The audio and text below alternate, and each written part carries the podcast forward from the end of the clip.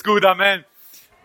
Ähm, ich habe so viel Spaß mit meinem Sohn. Diese Woche hatten wir eine, eine interessante Szene mit ihm. Und zwar, ähm, wie jeden Morgen stehe ich ziemlich früh auf. Oder für manche ist vielleicht nicht früh, früh für manche ist es früh. Äh, in der Regel 6.20 Uhr, damit ich sozusagen das Frühstück und den Kaffee für die Ise fertig mache. Um 6.55 Uhr mache ich das Frühstück. Und ja, ja, danke, Halleluja, danke Jesus. Und ich mache das schon seit vielen Jahren. Nochmal klatschen bitte. Ähm, und und 6.55 Uhr mache ich das Frühstück für einen Ben Naftali. Er steht um 6.55 Uhr auf. Er muss die großen drei machen. Wieso große drei? Das klingt cooler als Zähne putzen, Haare waschen und Gesicht waschen. Ähm, Haare kämmen, sorry. Und Ben Naftali macht sich bereit. Um 6.13 Uhr hat er seinen letzten Löffel in den Mund geschoben. Ob er fertig ist oder nicht, ist mir egal, weil der muss dann gehen. Ähm, und 6.15 Uhr hat er seine Schuhe angezogen, seine Jacke angezogen. Ich habe über ihn gebetet, habe ihm äh, einen Kuss gegeben, habe ihm tolle Zeit in der Schule gewünscht. Um 6.16 Uhr ist er komplett draußen und ich habe frei. Halleluja. Nein. Ähm, 7.16 Uhr, danke, 7.16 Uhr. Und warum 7.16 Uhr? Weil um 7.28 Uhr ähm, fährt sein Bus in die Schule. 7.28 Uhr fährt sein Bus in die Schule, um 7.35 Uhr ist er an der, an der Bushaltestelle in der Schule, um 7.45 Uhr dann beim, äh, beim Unterrichtsanfang da zu sein. Nur diesmal war es ein bisschen anders diese Woche. Und zwar, auf einmal ruft der Ben Aftali an. So, als liebevoller Vater denkst du dir, das ist jetzt meine Zeit, ich melde mich nicht. Nein, ich weiß. Auf jeden Fall. ähm, auf jeden Fall, wir melden uns, in, äh, weil, das, weil diese noch nicht äh, in der Schule war, hat sie sich gemeldet, weil ich habe mich an meinem Telefon nicht gemeldet. Sie hat sich dann an mir. Und der Ben Aftali, total aufgelöst, er ist in Zell gelandet. Also in einer anderen Richtung, nicht da, wo seine Schule ist. So, ich weiß ganz genau, wie man da landet. Ich weiß ganz genau, wie man da landet. Und er so, was mache ich jetzt und so weiter.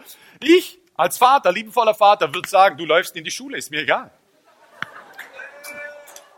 Äh, das, Problem ist, das Problem ist, dass die Ise plötzlich sagt, ich muss ihn holen gehen. Und ich denke mir, Schatz, wenn du ihn jetzt, nein, das kann ich nicht zulassen, weil das, ich weiß so. Und ich sage, komm, ich mach's, ich mach's. Aber ich weiß, wie man in Zell landet, anstatt in Oberesslingen. Und ich komme dorthin, Benaftali wartet schon an der Bushaltestelle, ganz alleine. Und er kommt ins Auto und erklärt mir, Schatz, Papa, ich bin hier irgendwie. Ich sag, dann sage ich, okay, Schatz, habe mir das Ganze angehört, habe ich gesagt, Schatz, jetzt erklär mir zwischen Mann und Mann, wie bist du hier gelandet? Ich habe aufs Handy geschaut, sage ich genau. Sagte, der Bus sah genau gleich aus. Ja, genau. Und wenn du aufs Handy schaust, kann der Bus aussehen, wie du willst. Du musst auf die Nummer schauen, Junge. Ähm, und ich habe ihm gesagt, pass auf, als liebevoller Vater, das ist das letzte Mal, du kannst von mir in München, Frankfurt oder Hamburg landen. Ich hole dich nie wieder ab. Haben wir uns verstanden? Ja, Papa, alles klar, Sohn. Und die Sache ist die, dass wir, da, wir sind so oft so, dass wir, alles sieht so gleich aus, aber wenn wir uns zu sehr auf eine Sache fixieren, auf eine Sache konzentrieren, auf die wir uns nicht konzentrieren sollen in der richtigen Zeit, dann können wir nicht erwarten, dass wir am richtigen Ort landen. Und so oft, so oft schauen wir uns die Probleme an, so oft schauen wir uns auf unser Single-Sein an, unser, unser, unser, was wir nicht haben und schauen uns an und verpassen den Bus. Und wir können nicht erwarten, wenn wir auf die falschen Dinge schauen, können wir nicht erwarten, dass wir am richtigen Ort landen. Und mein Sohn hat es mit 10 schon gelernt. Halleluja. Manche von uns müssen es mit 35 lernen. Ist auch okay. Und die Sache ist die, aber wenn du auf die richtige Sache schaust, wenn du dir, wenn du auf die richtige Sache fokussiert bist, dann wird Gott immer versorgen, dass du am richtigen Ort landest.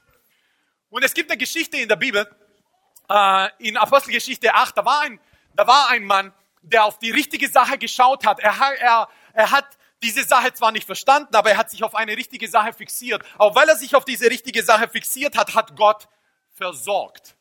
Und lasst uns mal zur Apostelgeschichte 8 gehen.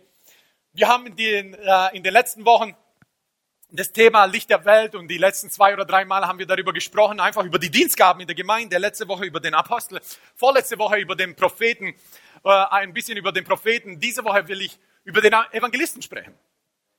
Was ist eigentlich der Evangelist? Und nächste Woche werden wir wahrscheinlich oder die Ise über den Pastor oder den Lehrer sprechen. Aber bevor, bevor ich hier weitermache, ist, dass wir verstehen, jeder von uns ist berufen, in den Dienstgaben, in den Dingen zu wandeln, in denen der Apostel, Prophet, Evangelist, Pastor und Lehrer wandelt. Nur bei einem Lehrer, bei einem Apostel, beziehungsweise in der, die Dienstgabe, die sozusagen primär auf deinem Leben ist, darin wirst du sozusagen, äh, da wird mehr sozusagen der, das, das Gewicht gelegt. Das bedeutet aber, wenn ich, wenn ich Prophet oder Apostel bin oder Lehrer, heißt es, ich soll nicht evangelisieren. Nein. Selbstverständlich sollen wir Menschen zu Jesus führen. Nur der Evangelist, der kann nichts anderes. Naja, er kann schon was anderes, okay. Aber, aber das ist sozusagen das, was in ihm drin ist, was in ihm brennt und so weiter. Du kannst 30 Jahre errettet sein, okay? Du kannst 30 Jahre errettet sein, du kannst schon, du kannst, du kannst fünf Tote von den, äh, du kannst fünf Tote auferweckt haben, du kannst 35 Gemeinden aufgebaut haben, Tausende von Menschen geheilt haben und dein Leben niederlegen für Jesus. Aber wenn du mit einem Evangelisten redest, hast du den Eindruck, du musst neu, du musst Jesus in dein Herz aufnehmen. Weil der einfach so ist. Und hier sehen wir in der Apostelgeschichte, schaut mal diese Geschichte, das ist eine fantastische, Geschichte. Apostelgeschichte, Kapitel 8, Vers 26 bis 40, ein etwas längerer Text heute. Ein Engel des Herrn aber redete zu Philippus und sprach, steh auf und geh nach Süden auf den Weg, der von Jerusalem nach Gaza hinabführt. Der ist öde. Und er stand auf und ging hin.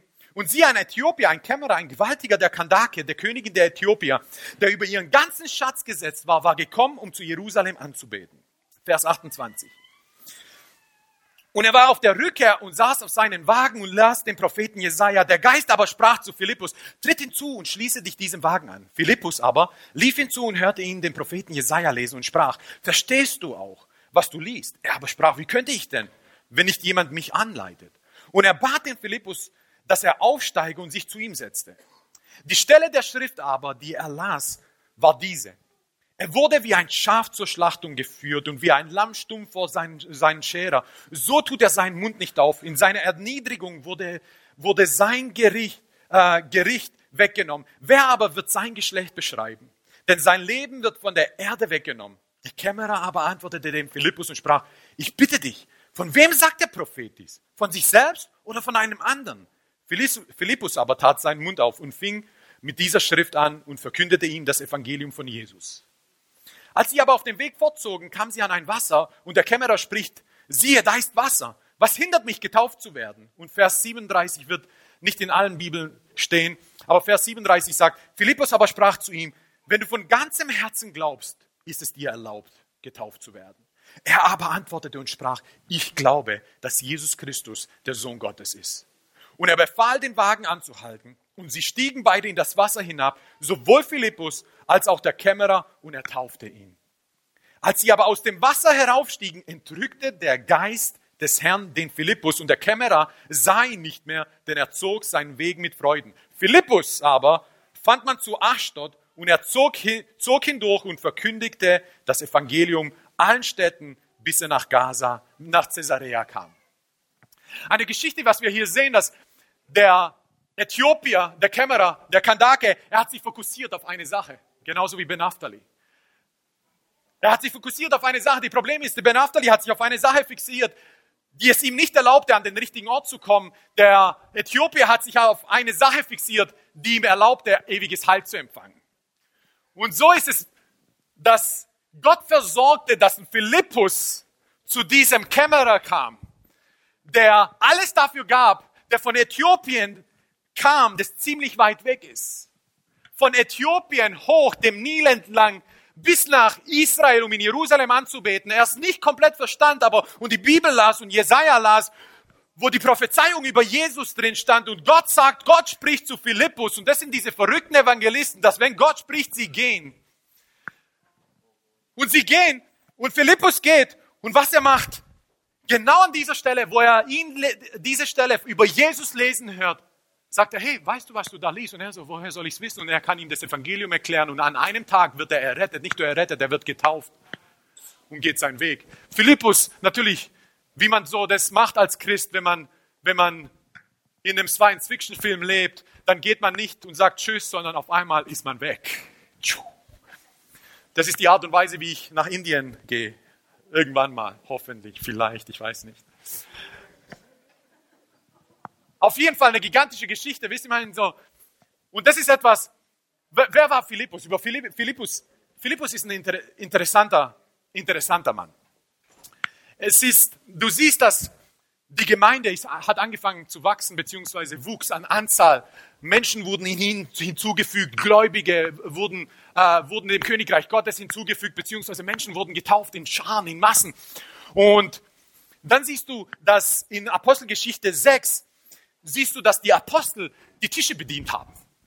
Und die Apostel haben die Tische bedient, aber weil es nur zwölf waren, hatten sie nicht die Möglichkeiten, die ganzen Tische zu bedienen, weil da so viele Menschen waren, die bedient werden mussten. Und dann stand, steht in der Bibel, es waren Hebräer und Hellenisten da. Hellenisten sind Hebräer sind, beziehungsweise Juden sind Israeliten, die aber außerhalb von Israel gelebt haben und aber nach Jerusalem kamen, um anzubeten. Also es sind keine Heiden, sondern es sind Hellenisten, beziehungsweise äh, Juden, die außerhalb von Israel gelebt haben. Und sie und diese Hellenisten, sie haben sich darüber aufgeregt und haben gesagt, unsere Witwen werden von euch übersehen und es gewisse, ihr braucht mehr, mehr Manpower und so weiter. Wie im Restaurant, wenn das Essen nicht schnell genug kommt, dann was man macht, ist meckern. Und die Apostel haben gesagt, hey, das ist nicht gut, dass wir das hier machen. Und was die Apostel gesagt, hey, lasst uns sieben Männer, die voll des Geistes sind und die voll weise sind, Lasst uns sieben Männer aufstellen, die der, Gott, die der Herr erwählt, damit sie als Diakone bzw. Tische bedienen. Und einer von diesen sieben war Philippus. Einer von diesen sieben war Philippus. Was bedeutet, hey, nur egal wer du bist, ob du Evangelist bist, Prophet bist und so weiter, du darfst dir ruhig die Hände dreckig machen. Und wir dürfen uns die Hände dreckig machen. Das ist total toll, dass Philippus, nur weil er hier die Tische bedient hat, nicht bedeutet, dass er nicht in seiner volle, in die volle Auswirkung seiner, seines Dienstes hineinkom, äh, hineinkam. Sondern Philippus hat die Tische bedient und gleichzeitig hat er evangelisiert. Wie konnte er das alles schaffen? Hey, schaut mal, er ist von einem Ort zum nächsten geschwebt. Weißt du, ich meine, so, so, so funktioniert es. Und Philippus, Apostelgeschichte 6, du liest dann in den nächsten zwei Kapiteln, liest du nur von zwei Personen, liest du von zwei Personen, die von zwei von diesen sieben Diakonen. In Kapitel 7 liest du von Stephanus. Stephanus, der erste, wie wir sagen, der erste Märtyrer für Jesus, der gesteinigt wurde für Jesus, aber mit dem Engelsgesicht sozusagen in die Arme unseres Herrn eingegangen ist. Und Kapitel 8, Kapitel 8 spricht, lesen wir von Philippus. Und das ist total interessant, was du über Philippus liest. Und ich glaube, dass es einfach das Herz eines Evangelisten ist, beziehungsweise, dass wir sehen, wie ein Evangelist ist. Er war ein Diakon in der Gemeinde, aber Apostelgeschichte 21 sagt uns auch, Philippus war ein Evangelist. Er war sozusagen derjenige, der, der, der das Evangelium den, zu den Menschen gebracht hat. Und was du siehst, ist, dass Philippus kam, Kapitel 8, ab Vers 4. Philippus kam nach Samarien, weil die, weil, die, weil die Juden angefangen haben, die Christen zu verfolgen. Die Verfolgung war ziemlich stark nach der Steinigung von Stephanus. Sie mussten aus Jerusalem, die Christen sind alle aus Jerusalem geflohen, nur die Apostel sind in Jerusalem geblieben. Also sind sie in die umliegenden Gegenden gegangen und haben angefangen, das Evangelium zu predigen. Philippus unter anderem kam nach Samaria. Und was, gemacht, was hat Philippus gemacht als Evangelist? Du kannst deinen Mund nicht halten, er fängt an, das Evangelium zu predigen. Und er predigt das Evangelium und auf einmal, und die, und, und, die, und die Leute sind sowas von gefesselt von dem, was aus seinem Mund kam. Die Bibel sagt, dass, dass das Scham von Menschen hörten ihm zu mit ungeteilter Aufmerksamkeit. Und das ist etwas, was du bei Evangelisten siehst. Bei Evangelisten ist etwas, hey, die, es scheint so, es ist egal, was aus ihrem Mund rauskommt, aber irgendwie fesselt sich das. Evangelisten sind nicht zwangsläufig die besten Kommunikatoren, die besten, äh, die besten Prediger, die rhetorisch alles fantastisch aufbauen und den roten Faden haben bis zum Schluss und einfach alle nur wow. Evangelist kann fast egal was sagen, aber weil das Herz stimmt, weil der Geist stimmt, weil das, weil das, weil das etwas ist, was er von sich gibt, was voll, voll des Geistes ist, fesselt dich das. Und ich habe schon einige Evangelisten kennengelernt und wisst ihr was, ich bin bei einigen schon in der Session gesessen und ich habe mir gedacht, wow, von was redet denn der eigentlich? Zum Teil wirklich, da denkst du dir, wow, okay, mit der Predigt, das können wir besser. Aber als dann der Aufruf kam, siehst du Scharen nach vorne kommen. Du denkst dir, ich brauche Jesus. Ich brauche Jesus. Und die Evangelisten sind so, wenn du mit dem Evangelisten redest, du kannst lange errettet sein und du hast den Eindruck, hey, weißt was, denkt ihr, ich bin nicht errettet? Weißt du, ich meine so, der redet nur ständig davon, von Errettung und wie du errettet werden musst und wie toll Jesus. Ja, ja, ja, ich habe schon so vielen Evangelisten gesagt, hey, ich bin schon errettet. Oder wenn du mit dem Evangelisten ins Restaurant gehst, ich habe das schon erlebt, hey, mit dem Evangelisten ins Restaurant zu gehen, er, dass du, dass du ins Restaurant kommst und du kommst dort an und die sehen eine Person und müssen zu der Person hin und ich denke mir, hey, lass uns einfach nur essen. Weißt du, und dann sehen sie eine ältere Person und die wissen, hey, die stirbt vielleicht in 35 Jahren und so weiter, die braucht Jesus. Sag ich, das stimmt, aber 35 Jahre, weißt du, mein so. Nein, und sie haben dieses Herz und ich habe das schon so oft erlebt. Du, du kommst, du kommst, du, du, du, du, du, du kommst dann und ich denke mir, oh, wow, Halleluja, jetzt geht schon wieder los. Aber passt mal auf, dass in 2. Timotheus, Kapitel 4 sagt, im Vers 5 sagt Paulus zu Timotheus, du aber sei nüchtern in allem, ertrage Leid, tu das Werk eines Evangelisten. Vollbringe deinen Dienst. Paulus sagt zu Timotheus, hey, du bist berufen, Evangelist zu sein. Du bist ein Evangelist, also vollbring, vollbring das, wozu ein Evangelist berufen ist. Und wisst ihr, zu was ein Evangelist berufen ist? Das sehen wir in Vers 2. Steht, predige das Wort, stehe bereit zu gelegener und ungelegener Zeit. Und das ist das, was du Evangelisten siehst. Egal, ob es gelegen ist oder nicht, die reden von Jesus. Die reden von Errettung, die zeigen dir, hey, du musst errettet werden, du musst das, du musst das. Und ich sag, jeder von uns sollte einen Teil eines Evangelisten in sich tragen. Jeder von uns, okay? Jeder von uns, wir haben Leidenschaft für Menschen. Ich mache das manchmal, dass ich, dass ich ins Restaurant komme und auf einmal spüre ich und so. Aber ein Evangelist ist so, er kann nichts anderes sehen, zum Teil. Und es ist genau das. Er predigt zu gelegener, ungelegener Zeit. Meistens für mich ungelegen, aber er predigt trotzdem.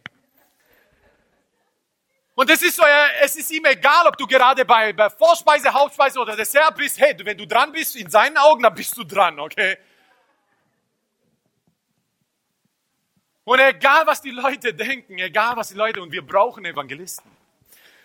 Und Evangelisten haben nicht unbedingt die tiefste Offenbarung, was das Wort Gottes betrifft. Meistens, meistens einfach nur einen kleinen Ausschnitt, eine kleine Offenbarung, die nicht mal so tief ist, aber die dein Herz sowas von berührt. Und die dich sowas von fesselt. Wo du wirklich, wo du 30 Jahre Christ sein kannst, 40 Jahre Christ sein kannst. Aber wenn sie predigen, diese Leidenschaft von Jesus, wenn das offenbar wird, wenn sie dir Jesus auf eine Art und Weise darstellen, wo du denkst, ich brauche ihn mehr wie jemals zuvor, obwohl du seit 40 Jahren Christ bist, 35 Gemeinden aufgebaut hast, 115 Leute von den Toten auferweckt hast. Und trotzdem bringt er dich auf deine Knie. Und wir brauchen Evangelisten, sind nicht nur die Leute, die Unerrettete ins Königreich hineinführen. Evangelisten sind diejenigen, die sogar Errettete, wo sie wieder Leidenschaft in ihren Herzen entfachen. Und wir brauchen Evangelisten. Und Philippus war so einer. Philippus war so ein Evangelist. Und das nächste, was du siehst, ist, und was du oft bei Evangelisten sehen wirst, ist, in Kapitel 8 liest du das, er hat, hat Wunder getan, Dämonen ausgetrieben, zahlreiche Gelähmte und Verkrüppelte geheilt. Du wirst sehen, dass, ja, wir sind alle berufen, Zeichen und Wunder zu tun. Wir sind alle berufen, zu heilen. Wir sind alle berufen, Hände aufzulegen. Wir sind alle berufen, für Menschen zu beten, die Nöte haben. Aber bei Evangelisten ist es so, dass du den Eindruck hast, wie wenn der Himmel über die Erde einbricht. Mein Lieblingsprediger und ich glaube eine der Sachen, wieso ich wieso Gott Leidenschaft bei mir so reingetan hat. Ich habe die ersten zwei Jahre meines christlichen Lebens fast ausschließlich von einem Evangelisten mir Predigten angeschaut. Und nicht nur Predigten, sondern wirklich, ich hatte vielleicht fünf, sechs oder wir als Gruppe hatten sechs, sieben, vielleicht äh, äh, Videokassetten damals noch. Videokassetten. Und ich habe mir das, wisst ihr, was das ist? Ja. Äh, sowas wie Netflix, nur anders. Und wir haben uns Videokassetten, sieben Predigten von Steve Hill, das war mein Mann, mein, mein Evangelist. Ich, ich glaube, ich war schon auf fünf, sechs Meetings von ihm und jedes Mal, ich habe Predigten mir aufgesaugt. Ein und dieselben, 20, 30 Mal habe ich sie mir aufgesaugt. Ich kann mich erinnern, einfach an unterschiedliche Szenen, wie er, wie er gepredigt hat. Eine Botschaft, eine kleine Botschaft, eine Botschaft, die dich immer auf deine Knie am Ende führt. Und Steve Hill war so einer, er war sowas von ergriffen. Er war ein Evangelist, sowas von ergriffen von Jesus, dass du dann Zeichen und Wunder gesehen hast. Steve Hill war einer derjenigen, die größte Erweckung, die wir im letzten, die in den letzten 30 Jahren, die wir gesehen haben im Christentum, war in Argentinien, unter anderem von Steve Hill, mit beeinflusst. Steve Hill war ein Drogensüchtiger, Drogenabhängiger, der sich das Leben nehmen wollte, der Jesus kennengelernt hat und ein für alle Mal einfach nur mit ihm gewandelt ist. Ein Evangelist. Und die Erweckung ist ausgebrochen in, in Argentinien. Wisst ihr, was er gemacht hat? Er ist zum nächsten, zu dem nächsten öden Ort gegangen. Und dann, vielleicht habt ihr von Pensacola gehört, in, in Florida, in Pensacola, wo er kam und gepredigt hat. Sieben Jahre, ich glaube 1,5 Millionen Menschen haben Jesus in ihr Herz aufgenommen. Von überall auf der ganzen Welt sind sie dahin gegangen. Zeichen und Wunder siehst du bei einem, bei einem Evangelisten. Und es ist nicht so, das ist nicht eine Gabe, es ist auch nicht im Glauben, sondern es ist einfach auf diesem, wenn wir es Amt nennen, es ist einfach auf dieser Dienstgabe, auf diesem Amt des Evangelisten liegt es drauf. Und das nächste, was du siehst, ist, als er in Samarien gepredigt hat, dass, dass sogar Zauberer, da war ein Zauberer, der hieß Simon der Zauberer, der die, der die ganzen Menschen gefesselt hat in Samarien. Alle waren einfach nur begeistert, was Simon der Zauberer alles anstellen konnte, welche Zeichen und Wunder er tun konnte. Aber als Philippus kam, musste sogar Simon der Zauberer anerkennen, das ist etwas Größeres, als ich jemals kannte. Und das ist etwas, was du bei Evangelisten siehst, ist, dass dämonische Mächte anfangen zu wanken Vielleicht habt ihr von einem Evangelisten gehört, ein, äh, ein guter Freund von Richard Hör, der heißt Carlos Anacondia. Carlos Anacondia. Der bekannteste Evangelist in Argentinien, in der, in, in der Erweckungsphase von Argentinien, dass er von Ort zu Ort gegangen ist. Und Carlos Anacondia als er an einem Ort ankam, auf einmal, überall in dieser Stadt, überall in dieser Region fielen Menschen auf einmal mitten auf der Straße, nicht mal in der Nähe von der Kirche, nicht mal in der Nähe von dem Stadion, nicht mal in der Nähe von der Predigt, sind sie, haben Autos stehen geblieben, sind rausgegangen, auf ihre Knie gegangen und haben Buße getan. Und Menschen haben gesagt, was ist das, was ist das, was machen die Menschen? Bis jemand gesagt hat, Carlos Anacondia ist in der Stadt.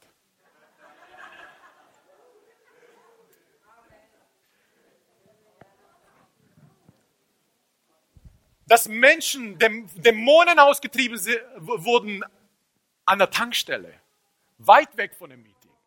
Und die Menschen haben gesagt, ah, macht euch keine Gedanken, Carlos Anacondia ist in der Stadt.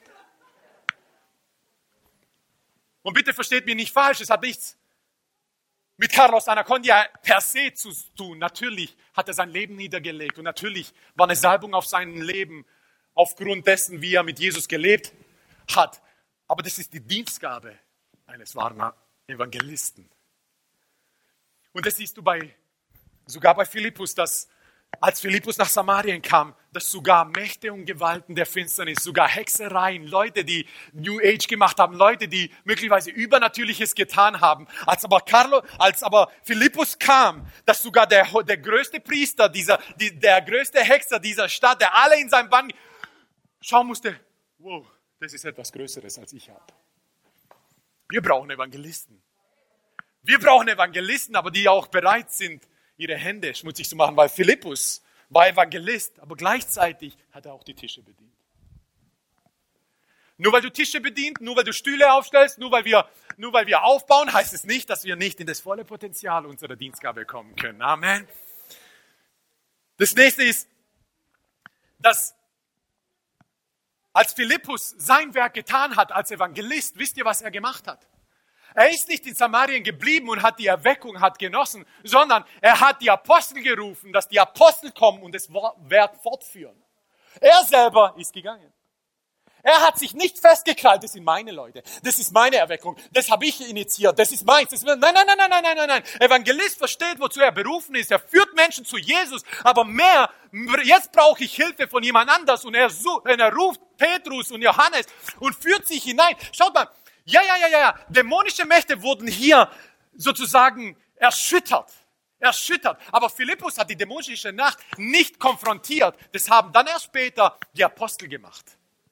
Weil Simon hat gesagt, hey, was ist das? Was ist das? Ich sehe, ich glaube Jesus. Simon war sogar getauft und er sagt, hey, wie viel muss ich zahlen, dass ich die gleiche Gabe bekomme wie ihr? Philippus hat ihn nicht konfrontiert. Philippus hat ihn zu Jesus geführt und ihn getauft. Johannes und Petrus haben ihn konfrontiert und haben den Geist rausgekickt. Strike. Und das ist das, was du siehst, ist, dass Evangelisten verstehen, hey, sie krallen sich nicht etwas, weil, sondern Evangelisten verstehen, hey, wir machen Christen. Wir führen äh, Menschen zu Jesus. Wir machen Christen. Wir führen Menschen zum ewigen Heil. Aber Apostel machen Jünger. Und deswegen arbeiten die Hand in Hand zusammen. Das nächste ist, was du siehst, ist, hier ist eine Erweckung. Und passt auf, wo führt ihn der Geist hin? Die Bibel sagt, an einen öden Ort. Evangelisten fühlen sich am wohlsten an öden Orten. Schaut mal, Erweckung ist in Samarien ausgebrochen. Das ist doch, was wir uns alle vorstellen. Menschen kommen zu Jesus. Die ganze Stadt, Zeichen und Wunder. Wo willst du bleiben? Da. Nicht ein Evangelist. Hey, mein Werk ist vorbei. Ich gehe jetzt an einen öden Ort, wo ich mehr gebraucht werde. Und das Ding ist, ein Evangelist, wenn er, wenn er freigesetzt ist, wenn er frei ist, dann sucht er nicht die Bestätigung von Menschen. Er sucht einfach nur die, die, äh, die Guidance, die, die Leitung Gottes. Weil das Ding ist, oh, wir lieben, wir lieben es, wir lieben es, wir lieben es, wir lieben es. Und es ist einfach so in unserer Natur zum Teil so, wir lieben es, einfach von Menschen geliebt zu sein. Aber was wir eins verstehen müssen ist, wenn wir uns von Menschen erhöhen lassen, wenn wir davon abhängig sind, werden uns Menschen auch einstürzen lassen können. Weil die gleichen, die Jesus angebetet haben, die gleichen, die Jesus zugejubelt haben, haben gesagt, Hosianna, Hosianna, der König ist hier. Die gleichen haben geschrien, kreuzigt ihn. Und wenn wir erwarten, dass Menschen uns ansehen, dass Menschen uns toll finden, dass, und wir wollen es, wir lieben es, es ist viel schöner, geliebt zu sein, als abgelehnt zu werden. Es ist viel schöner, anerkannt zu sein, als übersehen zu werden. Viel schöner. Aber das Ding ist, wenn wir danach trachten, wenn das etwas ist, was unsere Seele erfüllt, was uns Spaß macht, dann müssen wir verstehen, die gleichen Menschen, die uns erhöhen und von denen wir uns erhöhen lassen, sind die gleichen Menschen, die uns auch einstürzen lassen können. Und deswegen ist hier ein Evangelist, Philippus sagt, hey, Erweckung, kümmert euch darum, ich gehe an einen öden Ort. Jesus, wo sie ihn gesagt haben, das Jesus, wo sie gesagt haben, hey, wo er Zeichen und Wunder getan hat, 5000 Menschen, wahrscheinlich waren es 20.000 äh, äh, Menschen, die er, die er mit Broten und Fischen, mit, mit fünf Broten und zwei Fischen, beziehungsweise andersrum, ernährt hat. 20.000 Menschen. Und sie gedacht haben, hey, wir müssen ihn zum König erheben. Wisst ihr, was Jesus als nächstes gemacht hat? Die Bibel sagt, und er ging an einen öden Ort, um zu beten. Alleine. Weil Jesus weiß, wenn, ich, wenn, wenn das ist, was mich antreibt, dass Menschen mich erhöhen, dass ich, den, dass ich die Zuneigung und Anerkennung von Menschen bekomme, dann werden genau die gleichen Menschen auch die Macht haben, mich einstürzen zu lassen. Aber wenn dich Gott erhebt, wird dich niemand einstürzen können. Wenn dich Gott erhebt und du An Ablehnung erlebst, ist unangenehm, aber es wird dich nicht einstürzen lassen. Und die Sache ist die, mein größtes Problem war, würde ich sagen, am Anfang war Stolz. Ich hatte einfach ein großes Thema mit dem Stolz. Was, und beim Stolz ist es oft so, dass du Anerkennung von Menschen brauchst. Du brauchst Anerkennung von Menschen und ich weiß es, wie es ist.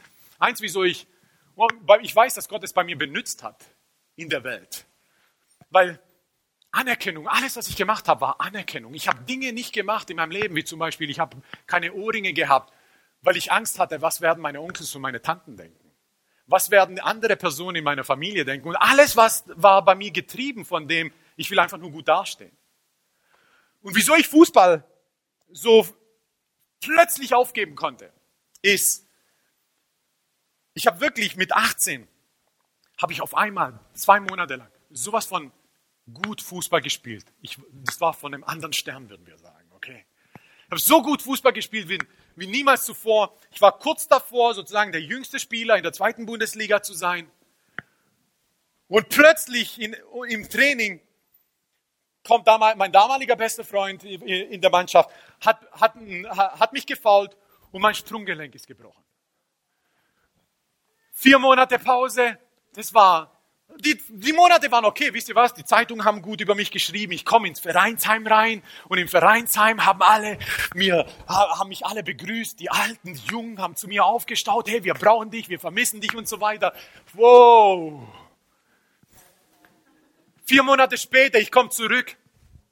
Ich komme zurück, fange an wieder Fußball zu spielen. Das erste Spiel, ah, das zweite Spiel, wow. das dritte Spiel. Hör mal, was ist los? Plötzlich, ich komme ins Vereinsheim rein. Die gleichen, die mir zugejubelt haben, die mir gesagt haben, wie sie mich vermissen, auf einmal schauen sie mich nicht mal mehr an.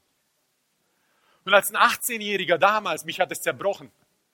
Als 18-Jähriger, mich hat es zerstört. Aber ich weiß eins, Wäre das nicht passiert, drei Monate später hat mich Jesus erwischt. Und ich weiß nicht, wenn, wenn ich das nicht erlebt hätte, ob es für Jesus so einfach gewesen wäre. Aber ich wurde so erhebt. Ich habe wirklich zwei Monate habe ich gespielt. Habe gedacht, alles läuft wie von alleine. Und dann, bam, faul, vier Monate, war total toll. Zeitungen geschrieben, alles. Und dann komme ich zurück und habe so schlecht gespielt dass mich andere nicht mal mehr angeschaut haben.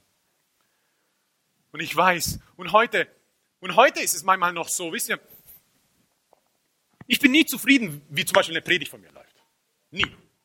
Selten bin ich zufrieden, wie ich gepredigt habe. Selten. Bin einfach nur begeistert, wenn Jesus sein Werk vollbringt. Wenn ich es mir im Nachhinein vielleicht anhören würde oder mir anschauen würde, mir Gedanken machen würde, würde ich sagen, okay, Herr hey, pass auf, hier hättest du es besser machen können, das hättest du besser formulieren können, das hättest du besser aus, aus, aus, ähm, äh, auskommunizieren können und so weiter. Und, aber die Sache ist die, darum geht es nicht. Es geht darum, dass Menschen gefesselt werden. Weil, passt mal auf, es ist eine Sache, Gaben, Gaben können Hallen füllen. Gaben können Menschenmassen sozusagen ziehen. Aber Salbung ist was komplett anderes. Salbung führt nicht nur Menschenmassen zusammen, Salbung zerbricht Jochs. Salbung bringt Freude zu den Trauernden. Gabe ist aber etwas, was einem geschenkt ist. Salbung ist etwas, was gepresst wird. Das ist ein großer Unterschied. Kennt ihr Deutschland sucht den Superstar oder sowas. Kennt ihr sowas? Ich gucke sowas nicht an, ich bin zu heilig für sowas, aber ich habe schon mal gehört. Aber da gibt's äh, American, Americans Idol. Kennt ihr das? Americans Idol. Okay, das ist wie Deutschland sucht den Superstar nur in Amerika. Die Stimmen sind dort gigantisch. Und dann kriegst du meistens über YouTube, kannst du so fünf, sechs, sieben Minuten Clips äh, anhören, beziehungsweise dir anschauen von Leuten, die da gesungen haben, beziehungsweise die da vorkamen. Und meistens ist es so krass so, du siehst jemanden und denkst dir, pff, was kann da rauskommen? Weißt du, ich meine, so sofort gerichtet. Aber die machen das auch so, dass, damit du richtest. Okay, die tun das auch so verpacken, weißt du, ich meine, so, damit du richtest. Und dann fängt an, die Person zu singen du kriegst Gänsehaut. Und wenn du den Unterschied zwischen Salbung und Gabe nicht verstehst, denkst du, das ist gesalbt. Dabei ist einfach nur eine Gabe, die Gott auf jemanden gelegt hat. Salbung ist nicht das. Salbung zerbricht Jochs. Eine Gabe, Gabe kann Leute versammeln, kann ganze Hallen füllen. Aber Salbung, was du siehst, ist, nachdem die Hallen gefüllt sind, siehst du Menschen freigesetzt. Siehst du Jochs zerbrochen über Menschen. Menschen, die in Trauer reinkamen, in Freude gehen sie wieder raus. Das ist Salbung. Eine Gabe wird dir gegeben, Gabe wird dir verliehen. Gabe ist etwas, was Gott dir hinein, in dich hineingelegt hat und sich entschieden hat vor Grundlegung der Welt. Das ist das, was ich in Hirwei reinlege, das ist das, was ich ihm gebe. Aber Salbung ist was komplett anderes. Salbung wird gepresst. Salbung wird erstmal, die, die ganze Sache, die ganze Frucht wird zerstört, ausgedrückt, ausgepresst, bis von der nichts mehr zu sehen ist und es unten einfach nur rausfließt. Und deswegen Salbung ist etwas, das durch unser Leben sich manifestiert. Dass, wenn wir manchmal Ablehnung durchgehen und trotzdem an Jesus festhalten und vergeben. Dass, wenn wir angespuckt werden, dass wir trotzdem sagen, hey, Gott liebt dich. Dass wenn wir sehen, dass jemand ein Problem mit uns hat, obwohl wir nichts gemacht haben, wir trotzdem uns bemühen, dass, dass, dass, dass Friede zwischen uns reinkommt.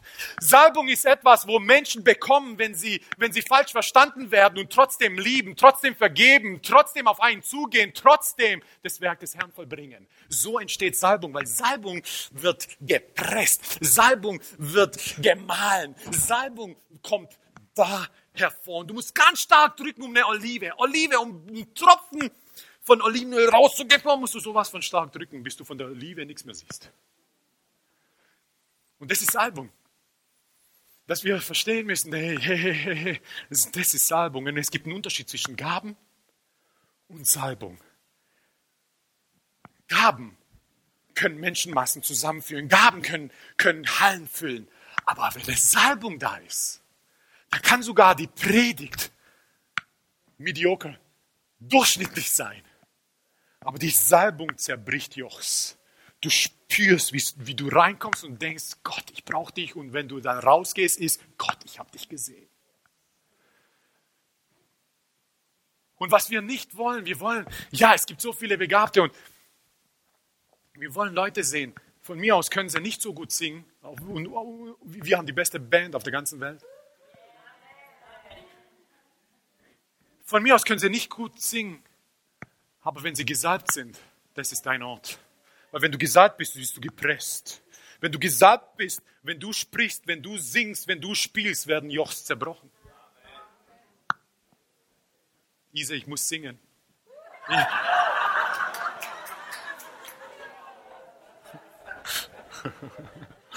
Spaß. Und deswegen, ein Prediger kann fantastisch predigen, kann fantastisch kommunizieren, aber die Frage ist, ist es, ist, ist, ist es kombiniert mit Salbung oder ist es einfach nur eingelernte Gabe oder einfach nur entwickelte Gabe? Was ist es? Aber was wir wollen, ist einfach, dass es gepresst ist. Dass wenn du es hörst, dass sich das, dass sich das führt, dass sich das leite, dass du die Woche sowas von fantastisch angehst und einfach nur die ganze Welt für Jesus gewinnst. Amen. Evangelisten sind gastfreundlich. In Apostelgeschichte 21 sehen wir, wie, wie Paulus mit seinem Gefolge nach Jerusalem gehen wollte und dann kommt er in Caesarea vorbei und wo geht er ein? Wo übernachtet er? Bei Philippus. Evangelisten sind gastfreundlich. Heißt es, wir sollen nicht gastfreundlich sein? Natürlich sollen wir gastfreundlich sein. Aber ein Evangelist ist jemand, der baut ein Haus, weiß man, und zwei Häuser daneben für Gäste. Okay. Evangelist ist jemand, hey, der liebt Menschen, Menschen zu ihm kommen, weiß man so, die, die, die, die, wo, wo, wo er es einfach nur liebt, den Menschen Gutes zu tun. Das ist ein Evangelist. Siebtens ist, Evangelisten haben nicht nur ein Zeugnis mit ihren Worten, sondern Evangelisten haben Zeugnis mit ihrem Leben. Wir sehen das wir sehen, dass Philippus gastfreundlich war, aber wir sehen auch, dass Philippus vier Töchter hatte. Die Bibel sagt, dass es für Jungfrauen waren. Das bedeutet, in Heiligung gelebt haben. Was bedeutet, er als Vater hat in sie etwas Gutes hineingelegt. Er hat sich um, ihr, um seine Familie gekümmert. Er war kein Evangelist, der 360 Tage im Jahr weg war und seine Familie vernachlässigt war äh, vernachlässigt hat. Nein, nein, nein, er war ein Evangelist, der das Werk des Herrn getan hat, aber versteht, wie wichtig seine Familie ist. Und er hat hier eine Familie, vier Töchter. Auch in der damaligen Zeit war es nicht einfach, vier Jungfrauen aufzuziehen und Jungfrau zu bleiben. Und es gleichzeitig nicht nur das, sondern er hat sie sogar hineingeführt in die Gaben des Geistes. Die Bibel sagt, er hatte vier Töchter, sie waren Jungfrauen und sie weissagten. Er selber war Evangelist, aber hat hier ein prophetisches Haus aufgebaut mit seinen vier Töchtern. Die Sache ist, dass die Bibel nicht mal von seiner Frau spricht. Möglicherweise war er sogar ein alleinerziehender Vater. All das, Evangelist. Die Bibel erwähnt seine Frau nicht. Und viele Theologen wundern sich, wieso, weshalb, warum. Und viele, viele, haben, viele glaubten, möglicherweise hat sie ihn seine Frau verlassen, möglicherweise ist sie schon gestorben. Aber, möglich, aber höchstwahrscheinlich war ein alleinerziehender Vater. Der Evangelist war Erweckung nach Samarien gebracht hat, an anderen Orten Erweckung gebracht hat, Dämonen ausgetrieben hat, ge Leute geheilt hat und, und mit Aposteln zusammengearbeitet hat, Tische bedient hat, gastfreundlich war, sein Haus geöffnet hat für jeden und seine Familie in den richtigen Wegen geleitet hat. Ein Evangelist. Ich liebe Evangelisten. Ich liebe Evangelisten. Ich liebe Evangelisten. Wie gesagt, ohne Steve Hill, ich weiß nicht, wie es bei mir weitergegangen wäre. Ich sage nicht, ich wäre ohne Jesus, aber dieses Feuer. Wenn Steve Hill gepredigt hat, wenn Steve Hill gepredigt hat, es war einfach nur Brother Joe. Dämonen haben gezittert. Menschen wurden geheilt, gereinigt, freigesetzt in Heiligung hineingeführt. Wenn du heute hörst, wenn du heute hörst, wenn du nach Amerika gehst oder auch in die Welt gehst und hörst, was die Menschen für Jesus tun, dann hörst du immer, immer und immer wieder, wie sie Pensacola beeinflusst hat. Und wisst ihr, was Pensacola ist unter vielen anderen Christen ist? Das war nicht von Gott. Wo viele sagen, nee, das war nicht von Gott. Manchmal so, das war viel Seele und so weiter. Nee, nee, das war nicht von Gott. Theologen. Und das ist das, was du. Aber Salbung wurde so gepresst. Und so Salbung ist so entstanden. Ise war in Pensacola. Sonst hätte ich sie nicht geheiratet.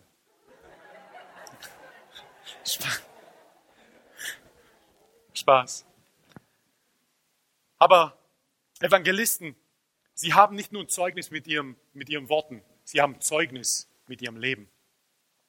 Ein Evangelist lebt sein Leben so, dass dass sich Menschen nicht nur ihre Worte zu Herzen nehmen, sondern die sich sie um ihr Leben beneiden.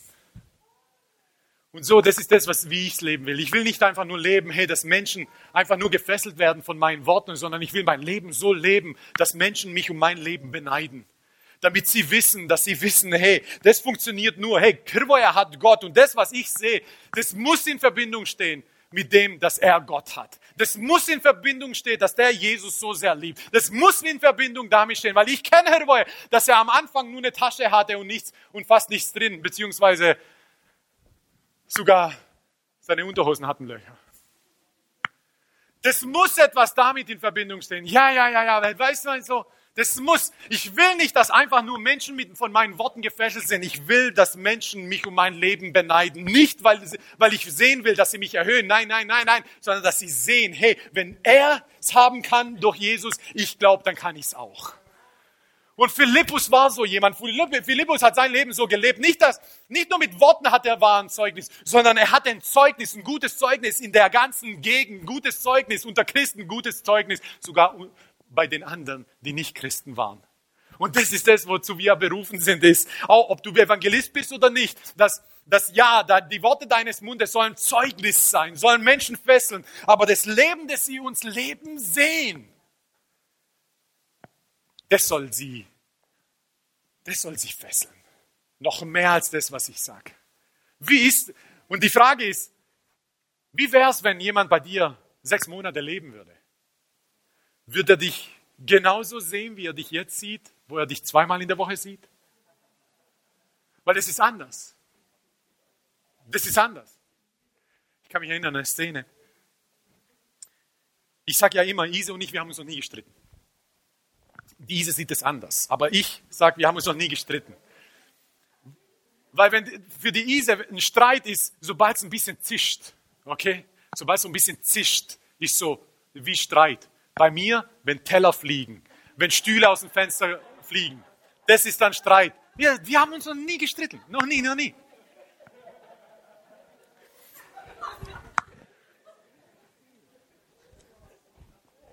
Aber einmal hat es zwischen uns richtig gezischt. Und es hat sich einmal sowas von zwischen uns gezischt. Und es war vor, und hinter uns saßen zwei Schwestern. Und gerade da hat es zwischen uns gezischt. Weiß ich meine so, Wow! Und das war voll krass, wisst ihr, nach Medjugorje sind wir gefahren. Das war ein Weg nach Medjugorje, wirklich. Medjugorje, wo sozusagen die Diana ist. Und wisst ihr, was unser Streit war? Ich habe zu Ise gesagt, Ise, das ist der Geist der Emanzipation. Und die äh, sozusagen, der, weißt du, also das ist dieser Frauengeist, Emanzipation, du musst frei werden davon. Und dieser sagt zu mir, hey, das ist dieser Macho-Geist, der Frauen unterdrückt, unter dem.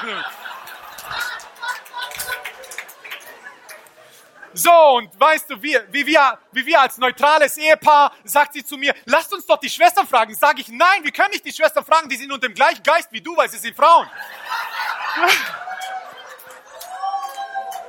Ich sag, wir brauchen Männer hier. Wir brauchen Männer, die das neutral sehen.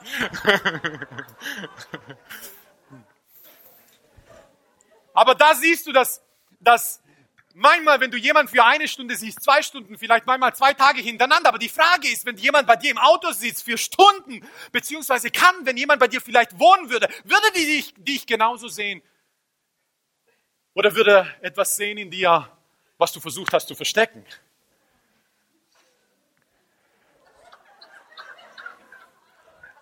Geht nach Hause, räumt auf. Geht nach Hause, räumt auf. Und das ist das, was ich glaube, dass wir leben sollten. Deswegen, deswegen, was wir machen, ist, ich versuche mich hier zu entblößen im Sinne von, hey, ich zeige euch meine Schwächen, weil das Ding ist, hey, weil wenn, wir nach Hause, wenn ihr zu mir nach Hause kommt und das dort dann seht, dann werdet ihr geschockt sein. Somit sage ich euch, hey, ich habe damit ein Problem, ich habe damit, ja, ich bin manchmal verblendet, ich habe manchmal ein Thema damit, ja, habe ich noch immer mit, ja, auf jeden Fall, aber die Sache ist die, ein Heiliger ist nicht jemand, der nicht in Sünde ist, ein Heiliger ist jemand, der mit Sünde nicht im Frieden leben kann. Und deswegen, wenn ich zu dir nach Hause komme, ich werde definitiv Sachen sehen, die ich hier nicht sehe. Und ich werde dich nicht verurteilen, weil ich weiß, dass wir alle das haben. Aber die Frage ist nicht, hey, hast du noch irgendetwas? Die Frage ist, kannst du im Frieden damit leben? Philippus konnte nicht im Frieden damit leben. Philippus, ein Evangelist, ist jemand, der das liebt, an Gottes Herzen zu sein. Und für Evangelist geht es nicht darum, hier ist eine Erweckung, jetzt bleibe ich hier und genieße es. Nein, Evangelist, wo Gott sagt, geh jetzt an einen öden Ort. Und er geht. Aber Gott, hier ist doch Erweckung. Weißt du, ich meine so? Hier könnte ich CDs und Bücher verkaufen und so weiter. Darüber könnte ich dann noch meinen Kindern erzählen. Nein, er geht an einen öden Ort wegen einem äthiopischen Kämmerer. Er führt ihn zu Jesus, er tauft ihn und geht wieder an einen anderen Ort. Was ist mit ihm passiert? Keine Ahnung. Aber er hat sein Werk vollbracht. Und das ist ein Evangelist. Evangelist ist gastfreundlich. Evangelist sucht nach diesen öden Orten, wo er das Evangelium bringen kann. Evangelist fesselt dich mit einfachen Worten, aber bringt dich trotzdem auf die Knie, selbst wenn du 35 oder 40 Jahre Christ bist. Das ist ein Evangelist, weil daraus eine Leidenschaft kommt, weil da diese Liebe zu Jesus kommt, weil da diese, diese, diese, diese, diese Verbundenheit mit Jesus da ist und es einfach nur freigesetzt wird. Ein Evangelist, nicht jemand, der die Gabe hat, jemand, der die Salbung hat. Und jeder von uns ist dazu berufen. Aber ein Evangelist, das ist so, das sitzt so schwer auf ihm. Aber jeder von uns sollte evangelisieren. Jeder von uns sollte Leidenschaft für Menschen haben. Jeder von uns sollte gastfreundlich sein. Jeder von uns sollte Zeichen und Wunder wirken. Jeder von uns sollte das Evangelium predigen. Amen. Lasst uns